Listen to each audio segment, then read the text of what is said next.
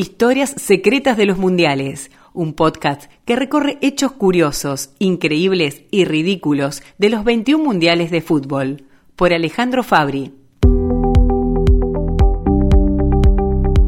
La Copa del Mundo de 1962 se jugó en Chile entre el 30 de mayo y el 17 de junio. Participaron 16 equipos en cuatro grupos que se distribuyeron en la capital Santiago, en Arica, Rancagua, Valparaíso y Viña del Mar. Fue un torneo que tuvo varios partidos violentos, igual que en 1938 y en el 54, pero el número de goles conquistados se redujo respecto de los mundiales anteriores. Eran épocas de un fútbol defensivo y mucho más preocupado por no perder que por tratar de ganar. Dos países debutantes, Bulgaria, que no pudo rescatar puntos, y Colombia, conducida por el entrenador argentino Adolfo Pedernera. Brasil defendía su título, Italia llegaba potenciada por dos cracks argentinos, porque si Sibor y Maschio no tuvieron el aviso o el aval de la selección argentina para incorporarse, los italianos, como en 1934, los nacionalizaron y los hicieron jugar para ellos. España traía como novedad al veterano argentino Alfredo Di Stefano. Volvía a Uruguay y varios equipos europeos tendrían que eliminarse entre sí. En la Argentina el panorama no era muy optimista para variar. El papelón de Suecia había pegado fuerte.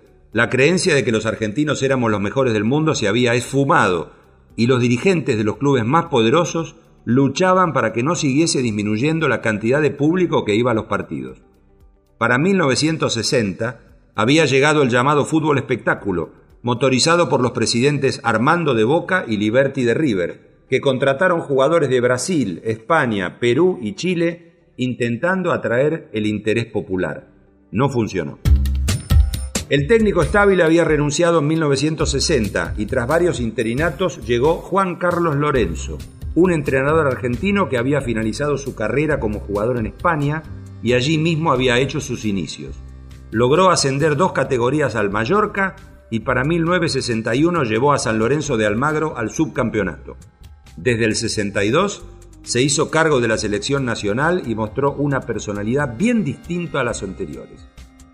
Extrovertido, le gustaba decir frases polémicas y quedaba claro que estaba afiliado al fútbol defensivo de la época. La Argentina fue sorteada para integrar el grupo de Rancagua a 110 kilómetros de Santiago. Allí la esperarían Inglaterra, Hungría y la debutante Bulgaria. Justamente el primer rival fue el equipo búlgaro, a quien se le ganó por la mínima diferencia gracias a un remate del puntero derecho de San Lorenzo Héctor Facundo a los tres minutos de juego. El ídolo boquense Roberto Cherro comentaba el Mundial por radio y esa tarde dijo, esto no fue fútbol, el partido fue más malo que el que le pegó a su mamá. El equipo no había tenido un largo tiempo de trabajo ni de conocimiento entre los integrantes del plantel. Ellos no tenían idea de cómo jugaban los equipos europeos y solamente Lorenzo era el que sabía eso. La derrota 3 a 1 contra Inglaterra dejó el ánimo por el piso. Hubo mucha diferencia de velocidad y precisión entre los dos equipos. Y el empate sin goles frente a Hungría de la última fecha dejó afuera en primera ronda por segunda vez consecutiva a la Argentina. En Ezeiza no hubo monedazo ni silbatina, porque el plantel regresó entre la indiferencia general. Si bien no fue un papelón, la Argentina estaba lejos de pelear por algo. Hubo un detalle llamativo. Varios de los cracks nacionales vistieron otras camisetas. Di Stefano no alcanzó a jugar un minuto por una lesión para España, pero Sibor y Maggio fueron titulares entre los italianos, que se volvieron también rápido a casa. Tres técnicos argentinos se sentaron en bancos de otros países. Pedernera en Colombia, Elenio Herrera en España y Alejandro Scopelli en México. Soviéticos y yugoslavos se quedaron con los dos primeros puestos del Grupo A, postergando a Uruguay y a Colombia. Sin embargo, la URSS bordeó el papelón cuando le ganaba 4 a 1 al cuadro cafetero y los colombianos reaccionaron logrando el empate celebrado 4 a 4. En ese partido jugado en Arica, en el norte de Chile, el delantero colombiano Marcos Col convirtió el primer gol olímpico en la historia de los mundiales. Alemania Federal y Chile dejaron afuera a Italia y a Suiza. Los chilenos le ganaron a Suiza y en la llamada Batalla de Santiago eliminaron a los italianos donde jugaron Sibor y Maschio. fue el show de la patada, el codazo y las intervenciones bruscas. Alguien dijo por allí que los italianos sufrieron la venganza de 1934, ya que el juez inglés Ashton ya había dirigido el primer partido de Chile ante Suiza, beneficiándolo. Insiste Leonel Sánchez, se por izquierda derriban a Leonel Sánchez. Derribaron a Leonel Sánchez, no se marcó la falta. Ahora hay un puntapié, hay un puntapié de un jugador italiano con Leonel Sánchez. Dieron un puntapié a Leonel Sánchez y está caído. Hay un jugador caído que es Leonel Sánchez. Avanza Jorge Toro, tiene un claro, la mata de Italia. ¡Ay! ¡Gol chileno! ¡Gol chileno! 45 minutos, Chile 2, Italia 0. Goles de Ramírez y Toro. Va avanzando Holanda. ¡Oh, qué mal! ¡Qué mal! Un puntapié de Salvador y a Honorino Holanda. Un puntapié de Salvador y a Honorino Holanda sin haber por qué. Ofuscado el equipo itálico. Totalmente ofuscado el equipo itálico. Ahora hay varios jugadores que increpan a los jugadores italianos. Puede hacer que esto no pase a mayores. El equipo nuestro se ha visto arrastrado a esto por la violencia del conjunto itálico. Terminó el partido, tengo la impresión. Brasil y los checos eliminaron a España y a México. El desgarro que sufrió Pelé en el empate contra Checoslovaquia lo dejó afuera del torneo. Pero en su lugar apareció Amarildo, quien hizo los dos goles que dieron vuelta al marcador con España. El campeón mundial estuvo a punto de quedar eliminado, pero Amarildo solucionó todo. Ingleses y húngaros también avanzaron y la Argentina quedó afuera como en el 34 y en el 58. Empezaron las sorpresas. Chile sacó a los soviéticos en Arica y dejó sin semifinal a la famosa Araña Negra, el estupendo arquero ruso Lev Yashin, mientras que Yugoslavia venció a la poderosa Alemania 1 a 0 y festejó. En Viña del Mar, Mané Garrincha, el extremo derecho brasileño, se puso el ataque al hombro y con dos golazos suyos más uno de Babá, el campeón derrotó 3 a 1 a Inglaterra. Los checos avisaron que estaban vivos, le ganaron 1 a 0 a Hungría y se pusieron a pelear las semifinales. El 13 de junio, esos checos peleadores le ganaron 3 a 1 a Yugoslavia, mientras que el sueño chileno terminó ante Brasil. Fue 4 a 2 en el Estadio Nacional de Santiago, con doblete de Garrincha y otros dos de Babá.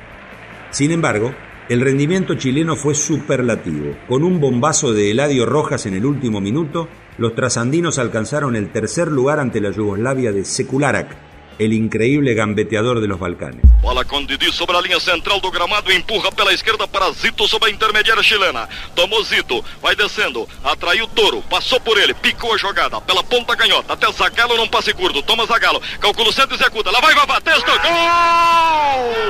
Gol do Brasil! Gol do Brasil, Vavá! Quarto gol do Brasil, Vavá na cabeçada! 32 minutos na fase final. Agora, Brasil, Brasil, Brasil, Brasil 4, Chile 2. El 17 de junio, 70.000 personas vieron la victoria brasileña frente a Checoslovaquia. Un primer tiempo parejo, ventaja blanca con gol de Masoputz y rápido empate de Amarildo. Cuando faltaban 20 minutos, una mala salida del arquero checoslovaco Schroif le permitió a Cito cabecear al gol y un rato después aumentó Babá. Fiesta popular, ovación para Brasil, flamantes bicampeones. Sin Pelé, que unos meses después levantaría la Copa Intercontinental con el Santos vencedor del Milan italiano. Fue la ratificación mundial de la superioridad del equipo verde y amarillo.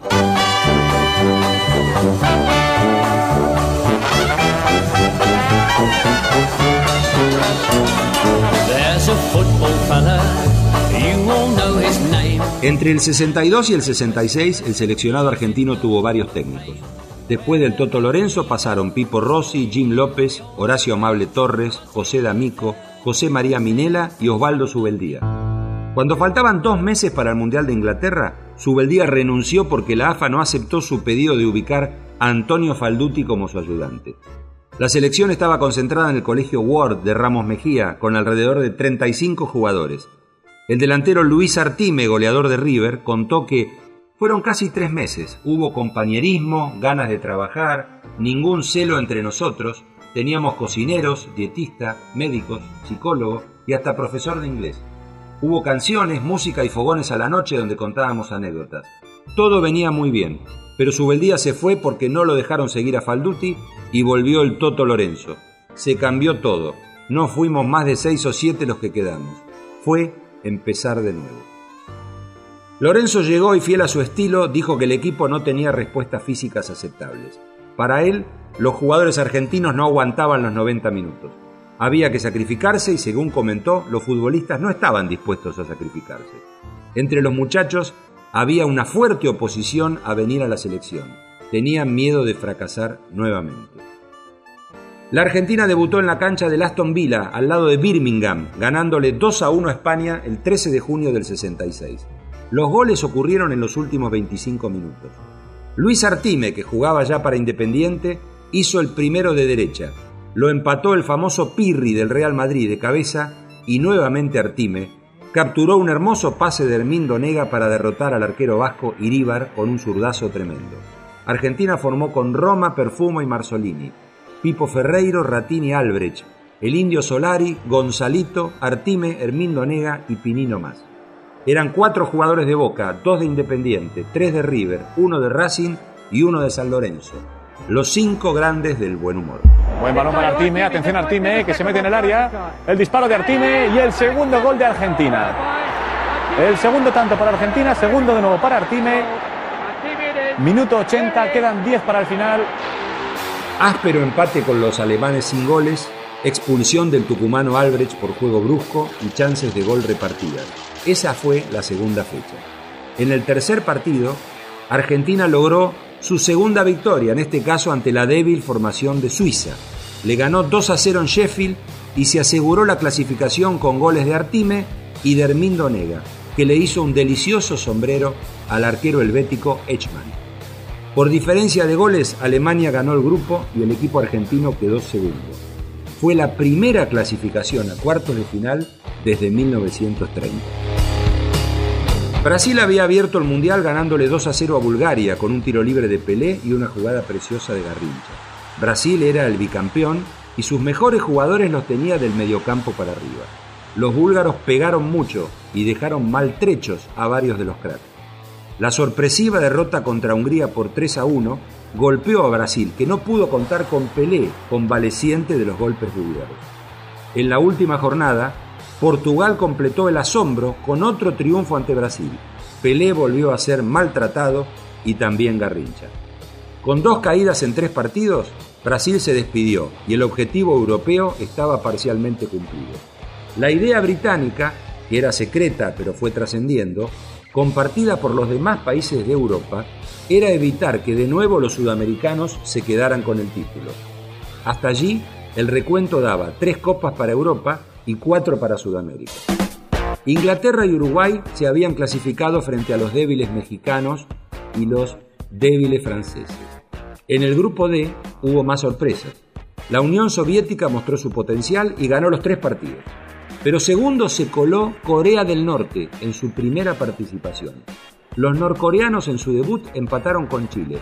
En el segundo partido y alentados por toda la cancha, le ganaron a Italia, la inexpresiva Italia, gracias a un gol del odontólogo Pak Do-ik, que lanzó un remate bajo que no pudo detener el arquero Enrico Albertosi. El equipo de Giacinto Facchetti, de Sandro Mazzola, de Gianni Rivera se quedó afuera y el técnico, Edmondo Fabri, no sabía dónde esconderse. La tapa de los diarios italianos tras aquella eliminación eran una sola palabra en letras tamaño catástrofe. ¡Vergonia! La trama del Mundial comenzaba a oscurecerse. Inglaterra contra Argentina en Wembley con juez alemán. Alemania con Uruguay en Sheffield con árbitro inglés. Los locales ganaron 1 a 0 con un cabezazo de Hearst a 13 minutos del final. Argentina jugó con 10 hombres desde los 38 del primer tiempo, cuando el juez alemán Kreitlein, sastre de profesión, expulsó a Antonio Ratín por supuestos insultos. El equipo del Toto Lorenzo fue dominado y no pateó al arco salvo un tiro de Pinino más que se fue lejos. Fui expulsado del campo de juego, así que los demás muchachos, los 10 compañeros míos, ellos fueron héroes y fueron leones, yo creo que se tienen que llevar el galardón de ellos. ¿Sabe lo que son las paradojas, Ratín? Que todo el mundo estamos pendientes de ustedes justamente por ese, por ese, por ese desperfecto que hubo de haber jugado nada más que 30 minutos. Bueno, no fue culpa mía, ya que Yo creo que ya está comentado, lo saben ustedes, lo comentaron los periódicos, no los argentinos, sino periódicos de todos los países, ahora que donde veníamos regresando del avión de Londres. Y todo es que fue una injusticia, que un sinfín de cosas, pero la cosa es que ellos se quedaron con los puntos, nos eliminaron a nosotros, pero lo único bueno es que nosotros tenemos la conciencia tranquila, luchamos, nos brindamos y ellos no sé, cómo estarán con la conciencia de ellos, ellos sabrán. ¿Qué opina usted de la sanción que la FIFA va a bueno, hacer el fútbol argentino? Esa sanción, la yo, idea mía, lo hacen para justificarse ante el mundo, porque lo que hicieron con nosotros fue una canallada. No que lo digo por ahora porque terminó esto, sino que todos los ingleses, todo el pueblo inglés íbamos por las calles y cuando encontramos a alguno que nos traducía el idioma, nos decía que lo, que habían hecho con nosotros era una vergüenza para ellos. Los alemanes también hicieron lo suyo. Ganaban 1 a 0 a Uruguay, el juez inglés Finney expulsó a dos uruguayos y llegaron tres goles más. Vergüenza ajena. El objetivo estaba cumplido. No más equipos sudamericanos amenazando el título europeo. En las otras zonas, los soviéticos vencieron con lo justo a Hungría y Portugal ratificó su gran momento, remontando un 0-3 de la llamativa Corea del Norte para ganarlo por 5 a 3, con cuatro goles de Eusebio, la perla de Mozambique, entonces colonia portuguesa. Les dieron dos penales, que los marcó Eusebio, pero habían sido penalazos, créamelo. En semifinales Inglaterra le ganó a Portugal muy apretada y los alemanes vencieron con mayor tranquilidad a los soviéticos gracias a Helmut Haller y a un crack de 21 años que se comió la cancha. Su nombre, Franz Beckenbauer. El 28 de junio Portugal consiguió, como Chile en el 62, alcanzar el tercer puesto del Mundial y consagrar a Eusebio como el goleador de ese torneo. Dos días después, la cancha de Wembley y la ciudad de Londres asistieron al choque entre ingleses y alemanes, justo 20 años después de finalizada la Segunda Guerra Mundial. Ventaja alemana de Haller, empate de Harst, desnivel de Peters y nueva igualdad del defensor Weber. Tiempo suplementario. El árbitro suizo Dienst juega su propio partido. En el minuto 103, Herst empalma un centro, la pelota supera al arquero Tilkowski, pega en el travesaño, pica sobre la línea del arco y sale. El juez de línea ruso Brakamov levantó el banderín señalando el gol, cosa que el árbitro aceptó. Nunca quedó claro si había entrado íntegramente la pelota como dice el reglamento. En realidad, por las filmaciones, nunca pareció que hubiese ingresado totalmente. Pero cobraron el gol y a cantarle a los Beatles. Inglaterra luego hizo el cuarto ante un rival vencido por aquella jugada polémica. Los creadores del fútbol moderno ganaron su mundial. Ni antes ni después lo conseguirían de nuevo. Armaron un buen equipo y tuvieron de su lado algunos fallos escandalosos. Sudamérica comenzó a lamer sus heridas. Para el 70 otra sería la historia, aunque la Argentina volvería a faltar por errores y horrores propios. Nadie de afuera tuvo la culpa de nuestra ausencia. Nosotros mismos lo hicimos solitos.